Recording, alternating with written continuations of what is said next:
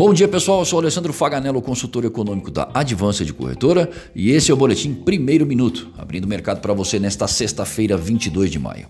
Dow Jones Futuro em baixa de 0,4%, na Europa o índice de Frankfurt em baixa de 0,5%, e na Ásia, o índice CSI 300 da China encerrou em baixa de 2,29%. O comportamento do dólar ante as principais moedas no exterior é de alta de 0,4%. E hoje, o STF decide sobre a liberação de vídeo de reunião ministerial do governo federal durante o dia. São Paulo antecipa feriado de 9 de julho para a próxima segunda-feira, quando também será feriado nos Estados Unidos. Na China, o governo não define meta para crescimento em 2020, mas buscará a criação de 9 milhões de empregos e inflação ao consumidor de 3,5%.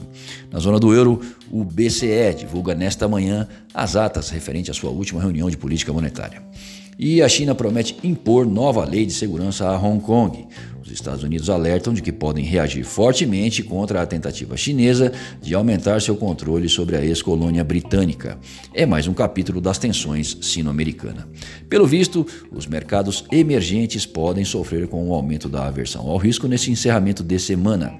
Sinalização de abertura em alta para o dólar no início dos negócios. Já graficamente, Guaciro Filho, nosso consultor técnico, faz as seguintes observações. Não foram muitas semanas de baixa nesse ano mas essa representou a quarta de valorização do real frente ao dólar, com o fechamento anterior de 5,55 e queda de 3,56% nos últimos dois pregões. O dólar cedeu frente ao fortalecimento momentâneo do real brasileiro, reflexo da aparente trégua das tensões políticas, alta das commodities e indicadores externos dentro das expectativas. Seu próximo piso está na taxa de 5,4981. Em relação ao euro, o canal de baixa configurado durante os últimos nove dias úteis e a desvalorização do euro frente ao real brasileiro em 2,73% fez com que a moeda encerrasse essa quinta-feira em 6,0728. O próximo piso está em 5,9078. Desejamos bons negócios e fiquem atentos ao seu boletim segunda hora às 13h30.